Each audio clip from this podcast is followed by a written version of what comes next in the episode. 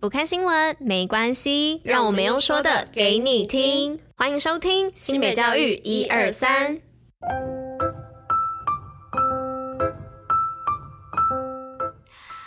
大家吃饭了吗？我是珍珍，大家午安。今天是七月十三号，礼拜四，新北教育一二三的第三百一十四集，同时也是第三届第一百二十五集喽。那今天呢，是我们四季二专分科测验的第二天，那一样也是祝同学们考试加油。诶，想当初我这个年代叫什么？叫职考，然后现在叫做分科测验，好像就是也觉得，嗯，其实我距离学生时代也没有很久，可是又觉得，嗯，改名字了，又觉得。嗯，好像又有点久，就像我是会考改制第一届一样，就是在我之前是叫基测，然后在我这一届是叫会考，就是感觉好像时间没有很久，又好像很久一样。不知道大家就是有没有可能跟我同年龄的听众有跟我有一样的感觉？我觉得可能也要之后你们碰到了这种状况，你们才能够理解我现在的心情啊，就直接完全透露我的年纪，因为大家去查就会知道那个是民国几年发生的事情。好啦，只是想。要跟大大家说，今天是分科测验的第二天，一样也是祝同学们考试加油喽！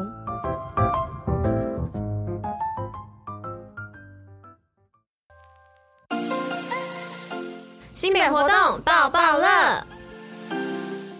那今天活动爆爆乐的部分呢，是要来报我们二零二三板桥夏日嘉年华。那板桥夏日嘉年华的系列活动呢，热闹登场哦。那么在每年的七月呢，就是孩子们迎接夏日美好假期的开始哦。那板桥区公所呢，就在府中广场举办了夏日系列的活动哦。那首场活动呢，是玩转异国趣，以缤纷多元的异国文化为主题。那当天呢，设有异国创意市集、土耳其的传统咖啡体验，还有泰式料理的教。教学跟日韩传统服饰体验啊，旋转木马啊，小火车，还有丰富多元的舞台表演哦。那来这边呢，跟大家报告一下日期哦。那第一场呢，是我们七月八号，就是我刚刚说的玩转异国去。那这个比较可惜啦，是已经在七月八号的时候就已经结束了。但是呢，还有明天跟后天的板桥夏日嘉年华星光电影院是在府中广场。然后在最后呢，是七月二十二号，也是礼拜六的晚上七点，地点呢一样是在我们的府中广场哦。那活动详细的部分呢，可以到我们新北市板桥区公所的粉丝页查询哦。那欢迎大小朋友们一同携手参与，在嘉年华中度过暑假的快乐时光。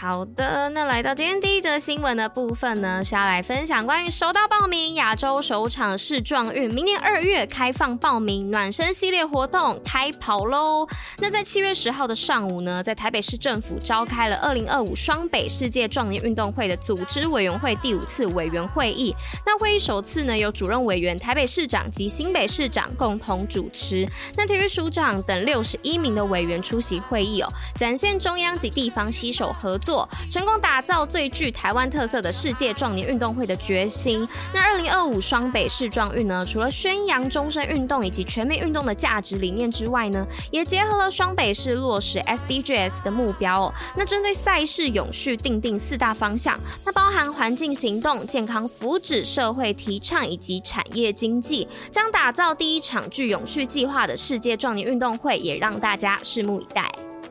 那再来第二则新闻呢，是新北石农乐活巧营造智慧农业融入在地特色石农课程。那新北市教育局呢，在新泰国小办理了石农乐活巧营造活动，那优良推动案例成果发表会暨教师增能工作坊哦，邀请了竹围国小、光复国小以及大坪国小等三所特优学校，分享石农教育推动的成果。那包括了活化校园场地的空间，推广在地农业的特色，结合科技能。能力解决从产地到餐桌的各类问题。那除了展现学校智慧食农及透过科技元素融入教学课程的丰硕成果，也提升了学员推展食农的知能与素养。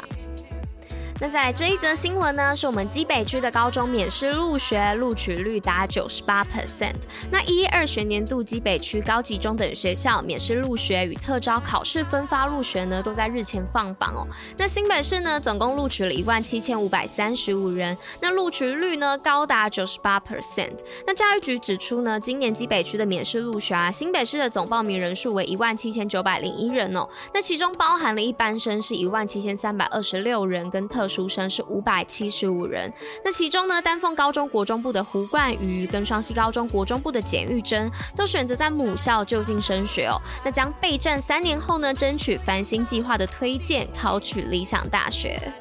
那来到最后一则新闻的部分呢，是双北与国际扶轮跨国共办青少年环台自行车营，十三国开启环台之旅。那新北市与台北市政府呢，与国际扶轮三四八一以及三四八二地区共同举办的青少年环台自行车活动营。那十八名来自德国、波兰、捷克等欧洲各国的青少年，加上十八位的双北高中生，总共十三国三十六位的青年学子参加。那在七月十一号的上午七点呢，呢，在新北市政府的市民广场整装启航哦，预计展开十天九夜、九百二十三公里的自行车环台之旅，将于七月二十号呢返抵台北市政府广场哦。那教育局也表示，新北市积极的与产官学民合作，推动多元国际教育活动，创造丰富国际交流机会。那这一次呢，中外青少年一起壮游，在自然情境中结交国际学伴，携手解决旅行中的问题，完成任务，相信必能培育出能合作会沟通之国际青年，也能成功的落实国际外交，分享台湾之美。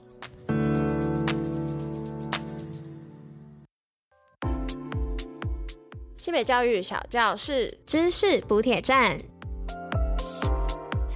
今天的知识补铁站呢，要来分享一个我觉得大家可能也都会碰到的问题哦，就是看到太阳为什么会打喷嚏嘞？那早在西元前三百五十年哦，古希腊的哲学家亚里斯多德呢就发现，部分的人呢、会受到阳光刺激而打喷嚏哦。那当时呢，他推测是阳光的热量导致鼻子和嘴巴出汗哦。那为了代谢这些多余的水分呢，才会打喷嚏哦。不过这个想法呢，被十七世纪的培根给推翻哦。他发现呢。在闭眼的情况下就不会打喷嚏哦，因此推测呢是受到太阳刺激后产生眼泪，那眼泪呢经由鼻泪管哦进入鼻子之后呢才导致喷嚏。那到了二十世纪呢，科学家又经过研究后呢，将这种因为太阳而打喷嚏的症状正式命名为强迫性常染色体显性遗传性光眼激发综合症哦，简称 ACHOO。那至于其产生的原因呢，在二零一零年的苏黎世大学拦截。教授呢用脑电图呢研究出后哦，提出两种理论。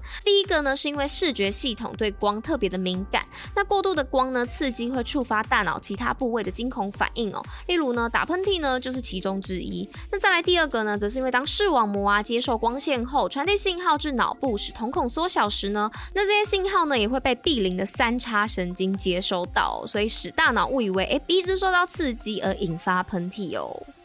也跟大家分享哦，就是小时候啊，我会为了要让自己打喷嚏，就是可能有时候鼻塞或什么的，我就会故意看太阳，然后就会打喷嚏。所以现在长大了就知道，哦，原来是因为这样子的理论，所以我们才会打喷嚏。那希望这个知识可以分享给大家。那也欢迎大家可以跟我分享一下，哎，你是不是也会因为看到太阳而打喷嚏哦？好啦，那以上呢就是今天的知识补帖站啦，跟大家分享这个有趣的小知识。那以上呢就是今天新北教育一二三的第三百一十四集。那就到这边喽，我们明天见，大家拜拜。